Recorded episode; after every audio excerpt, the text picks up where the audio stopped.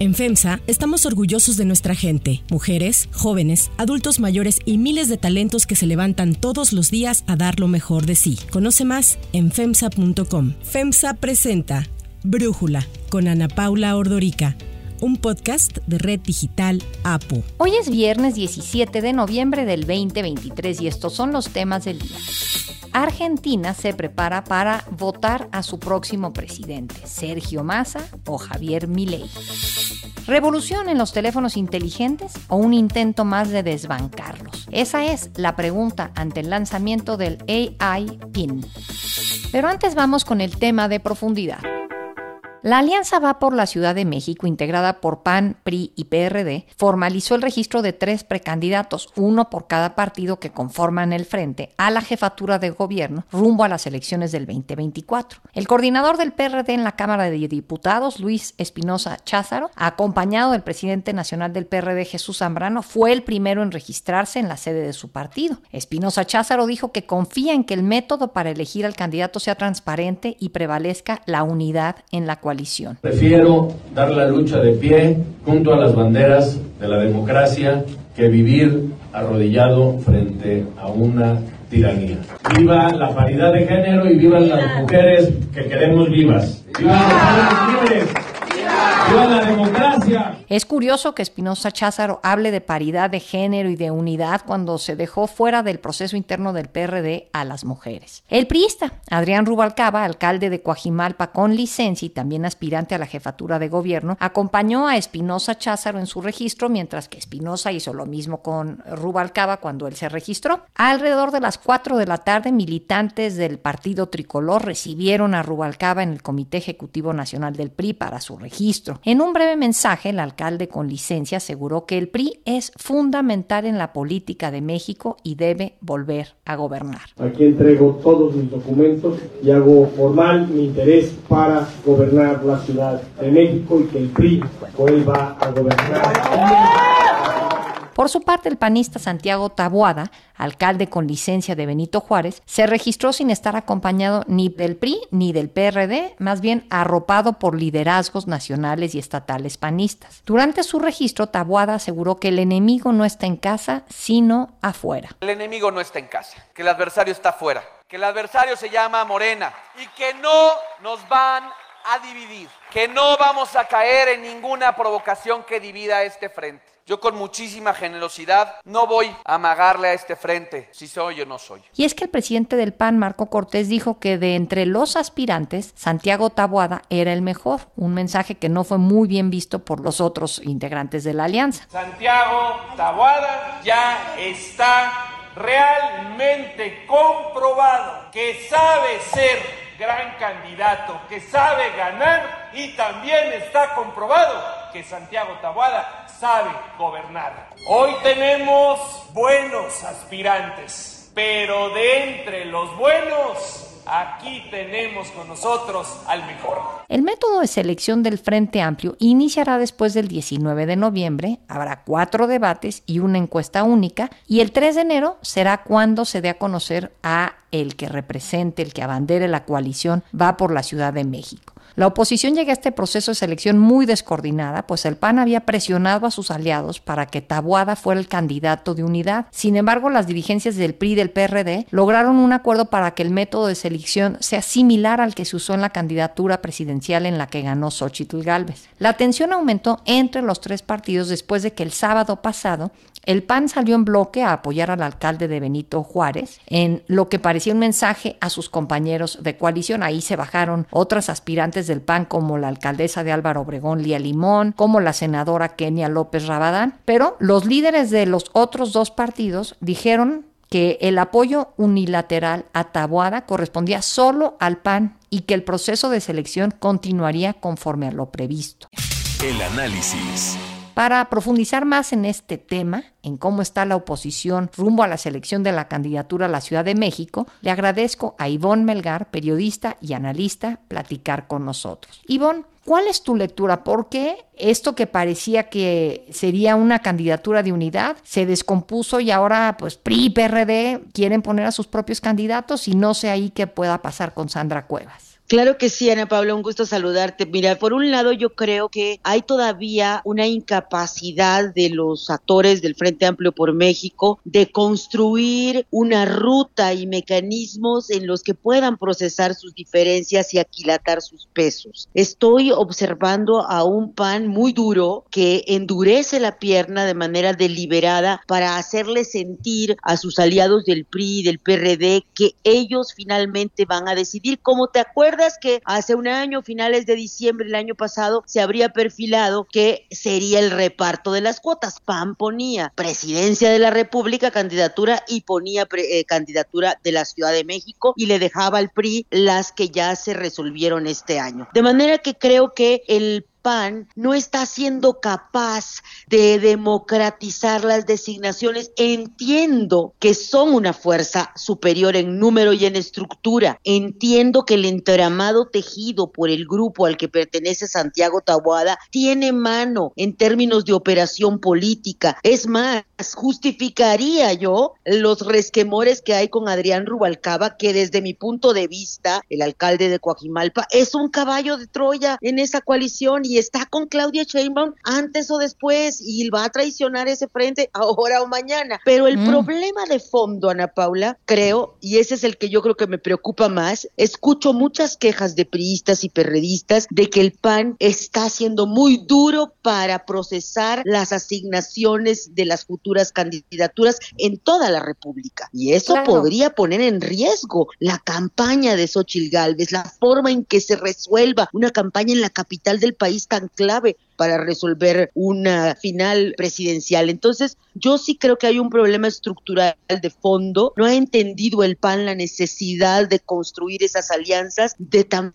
también ver con mayor bienvenida y como una forma de refrescarse la participación de los ciudadanos. Sí me parece que Marco Cortés tiene problemas graves para dimensionar qué esfuerzo colectivo está encabezando. Está bien que sean los primeros y que estén a la cabeza, pero no están entendiendo el momento, Ana Paula. Sí, justo hablando de entender el momento, cuando Morena nomina a Clara Brugada en lugar de Omar García Harfush, dejó ir el voto de las clases medias que podría haber captado. Parecería que es un error, pero creo que Morena está tan confiado en que tienen mano, digamos, tienen ventaja, que pueden cometer esos errores y no les va a costar. Yo te preguntaría si ves en Santiago Taboada, que parecería que es el más probable en quedarse, o en alguien más dentro de la oposición, la posibilidad de captar el voto de las clases medias que dejó ir Morena al nominar a Brugada. Sí, yo creo que sí hay un problema serio para Morena con el voto clase mediero en esta ciudad y en todas las metrópolis de la República. Ellos lo saben, pero confían en su aparato de Estado, en la politización de el aparato de justicia, en Ernestina, la fiscal que ha perseguido al grupo político del PAN, yo creo que van a estar jugando con ese estire y afloje de amenaza, de persecución, de descalificación y tienen la confianza también de doblar a muchos al interior. Si tú observas, Ana Paula, la estrategia de Morena es capitalizar, fichar y quedarse con segmentos de priistas y panistas. Yo digo que para Morena vale el doble un priista con respecto a un cuadro morenista y el triple un panista. De manera que ellos van a confiar en ir dividiendo, en ir metiendo sus caballitos de Troya. Sin embargo, también creo que Santiago Tabuada es un gran perfil. Efectivamente, en medio de estas adversidades de el presunto cártel inmobiliario, que yo tengo mis asegúnes porque eso se creó cuando era jefe de gobierno Marcelo Ebrard, toda una dinámica de construir y ahí creo que son integrantes de eso, si se quiere llamar cártel, pues muchos políticos que también están en Morena y en todos los partidos, pero bueno, se ha concentrado una narrativa que sí le ha pegado, digamos, en la imagen a ese grupo y ahí está siempre latente contra Santiago Tahuada, pero no olvidemos que aun cuando toda esa narrativa ya se había activado, fue el alcalde mejor votado en 2021 en la reelección, fue un alcalde votado, creo, si tengo la memoria bien activada, con el 67%, Ana Paula, el más votado de toda la República hubo varios, hubo otro en Tamaulipas, hubo otro en Sinaloa, este, y Clara también iba,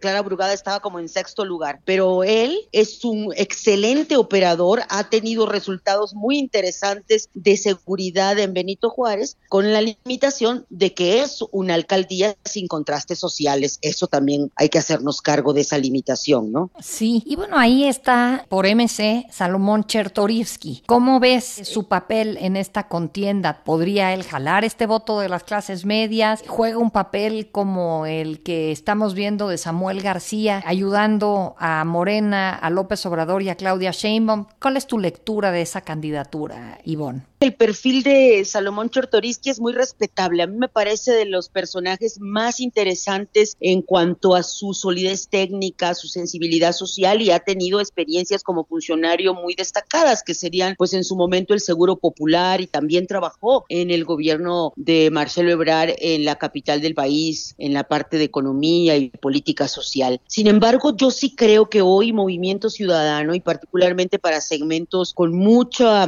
politización como son los de las grandes ciudades, sí va a estar muy entrampado en este evidente juego sucio que le está haciendo al gobierno federal y a su partido. Creo que no nos debe quedar duda que Movimiento Ciudadano ha engañado al electorado, a su electorado y a todos los que creían que iba a comportarse como un dique de contención frente al proyecto autoritario de Morena y del gobierno federal, porque sigue con esa narrativa, pero en los hechos está sumándose a la estrategia morena de dividir el voto opositor. Y me parece que todos los actores de ese partido, Ana Paula, van a quedar atrapados. Van a quedar atrapados en Jalisco y sin duda alguna en la capital del país, donde también observamos que tuvieron una muy buena narrativa en 2021 Movimiento Ciudadano, pero que no son congruentes con la realidad. No, a, a diferencia de López Obrador, que pueda tener muchos obstáculos y una actitud bastante cuestionable con el movimiento feminista, pero al menos si tú observas, dejan pasar a las mujeres, asumen la paridad en todo en términos de un lineamiento electoral y Movimiento Ciudadano por el contrario,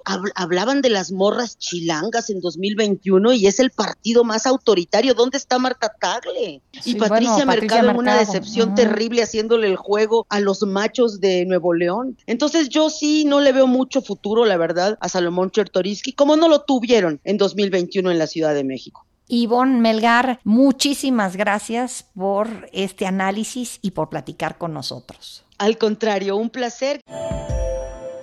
Antes de continuar, quiero pedirles que en la plataforma que nos escuchen, ya sea Spotify, Apple Podcast, la que sea su favorita, que por favor nos califiquen, de preferencia con cinco estrellas, y que también compartan el podcast y comenten lo que les gusta, lo que no, lo que sienten que le podemos mejorar. Ahí en Spotify hay la posibilidad de comentar. Todo esto es para que podamos seguir creciendo y ofreciendo el podcast para ustedes sin costo.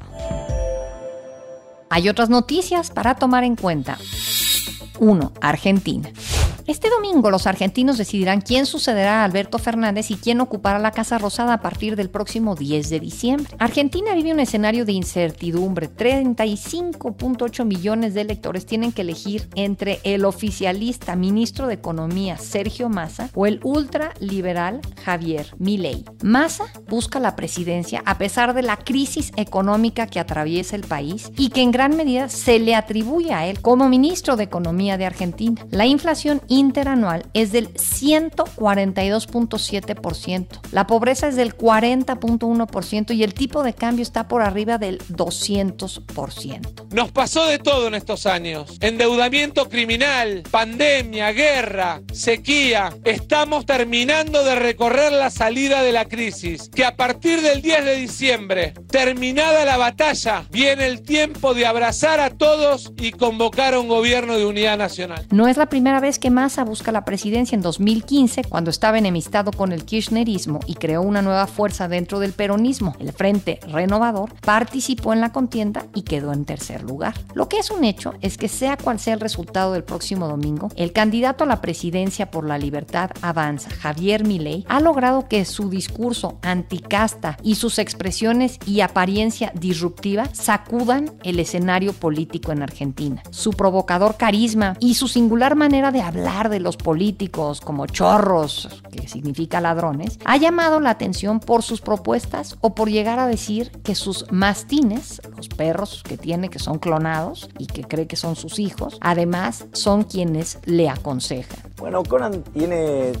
digo, primero porque en momentos muy difíciles fue el único que, que la verdad, digamos, que no me traicionó, digamos, junto a mi hermana y algunos muy buenos amigos. Entonces es como que y de hecho, una de las cosas muy interesantes, o sea, yo me había comprado una moto Sí. Y la vendí por, por Conan. Por tu perro. ¿Por Claro. qué? Todo esto le ha valido captar la atención de innumerables jóvenes y desencantados con la política, principalmente de los hombres. Por eso se le ha llegado a llamar el Trump argentino. Los dos candidatos se enfrentarán escenarios distintos en caso de ganar. Un posible gobierno de masa recibiría apoyo del radicalismo, que evitó respaldar a Milei, mientras que una eventual presidencia de Milei tendrá poder reducido en lo legislativo con una oposición peronista que le marcará el ritmo y lo obligará a gobernar a base de decretos. Para Brújula, Pablo Iriar, periodista, nos habla de estas elecciones del domingo próximo y los retos que Argentina enfrenta. Incertidumbre es lo que circula por las amplias y maravillosas avenidas de esta capital, Buenos Aires, a dos días de las elecciones presidenciales más reñidas desde que regresó la democracia a este país. Y la moneda está en el aire entre el candidato de Unión por la Patria, el oficialista Sergio Massa, y el abanderado de La Libertad Avanza, Javier Milei, que al cierre del plazo legal para difundir encuestas cerraron empatados. Hoy ni en un bando ni en otro se muestran confiados en la victoria. Mira, le preguntaba a una persona que son los que tienen el termómetro de la calle, ¿por qué va a votar a una señora en el barrio de San Telmo? Decía, yo voy a votar al loco, ¿o qué querés? No se puede otra cosa, con el loco nos vamos a tirar a una pileta y no sabemos qué va a pasar. Pero con los peronistas nunca más se han robado todo. Y del otro lado hay quienes piensan de manera distinta. Dice, yo voy a votar por masa, pero estas historias de los Kirchner se tienen que acabar. Pagaremos las consecuencias, pero por el loco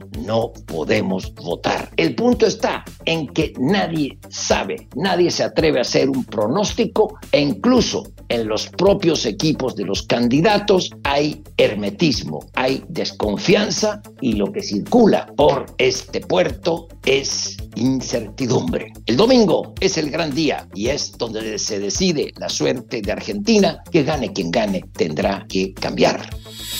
2. AI PIN. ¿Podríamos estar ante un nuevo hito en el desarrollo tecnológico o un intento más que no podrá ser fructífero para desbancar a los teléfonos inteligentes? Estoy hablando de un dispositivo que tiene dos piezas, que no tiene pantallas y es del tamaño de un estuche de audífonos como los AirPods, que llega a pretender revolucionar el mercado de los teléfonos inteligentes, de los iPhones. This is the Humane AI Pin. It's a standalone device and software platform built from the ground up for AI. Se trata del AI PIN, un dispositivo que se controla por medio de voz y gestos que procesa a través de una pequeña cámara y cuenta con proyector para poder visualizar todo en la mano del usuario o en cualquier otra superficie. El AI PIN pesa solamente 34 gramos, da una calidad de imagen equivalente a una cámara de 13 megapíxeles, tiene una batería que se adhiere magnéticamente a la ropa, lo que permitirá traer el dispositivo con uno todo el tiempo ahí como pegado a la ropa. No depende de ningún tipo de configuración ni cuenta para poderlo utilizar. Únicamente lo que tendrá que hacer quien tenga su AI PIN es hablar y pedirle lo que quiera. Envía mensajes, realiza llamadas, revisa mi correo electrónico, realiza traducciones en tiempo real, entre muchas otras cosas. Y es que este dispositivo pretende ser más que un simple smartphone. El AI PIN integra diversas funciones de inteligencia artificial. Se conecta a modelos de esta nueva tecnología basados en GPT-4 de OpenAI y tiene acceso directo a ChatGPT, lo que le permite funcionar sin la necesidad de una pantalla física. Humane, creador de este nuevo teléfono inteligente, señala que además de la practicidad que brinda esto al usuario, garantiza mayor protección a la privacidad, pues pues el micrófono con el que cuenta no estará encendido siempre. Este nuevo gadget se presentó apenas la semana pasada y a diferencia de otros lanzamientos de su tipo, no se tendrá que esperar mucho para llegar al mercado. Estará disponible a inicios del año próximo, aunque las compras anticipadas ya empezaron ayer. Tiene un costo de 700 dólares. Humane, quien está detrás de este nuevo desarrollo tecnológico, fue fundada en 2019 por dos ex ejecutivos de Apple, Imran Chowdhury y Bethany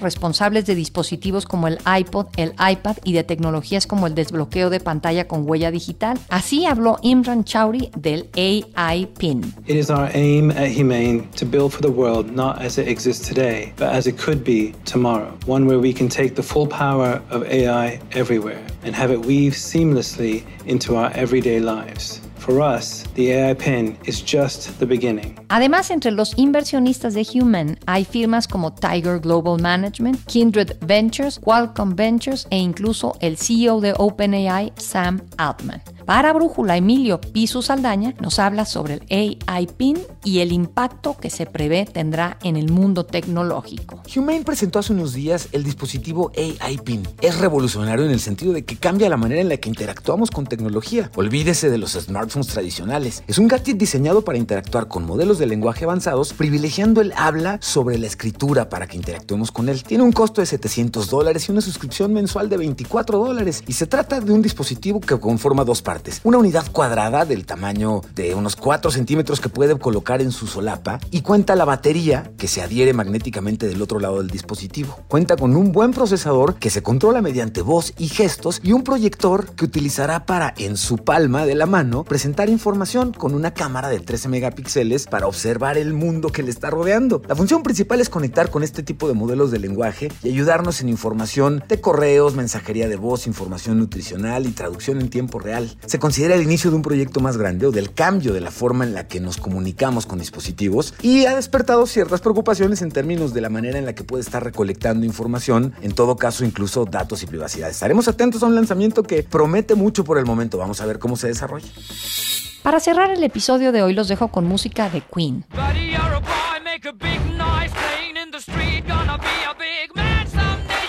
Según un estudio de la Universidad St. Andrews de Escocia, la canción más pegadiza de todos los tiempos es We Will Rock You de la banda británica Queen. De acuerdo con los investigadores, la fórmula para que una canción sea recordada debe incluir ciertos componentes claves, receptividad, balance entre predictibilidad y sorpresa, potencia melódica y repetición rítmica.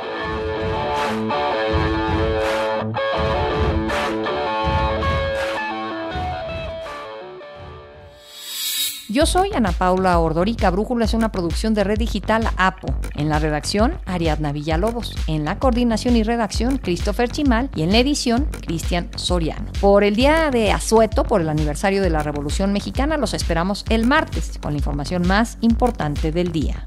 Oxo, Farmacias ISA, Cruz Verde, Oxo Gas, Coca-Cola FEMSA, Invera, Torrey y PTM son algunas de las muchas empresas que crean más de 245 mil empleos tan solo en Y generan valor como parte de FEMSA. FEMSA presentó Brújula con Ana Paula Ordorica, un podcast de Red Digital APO.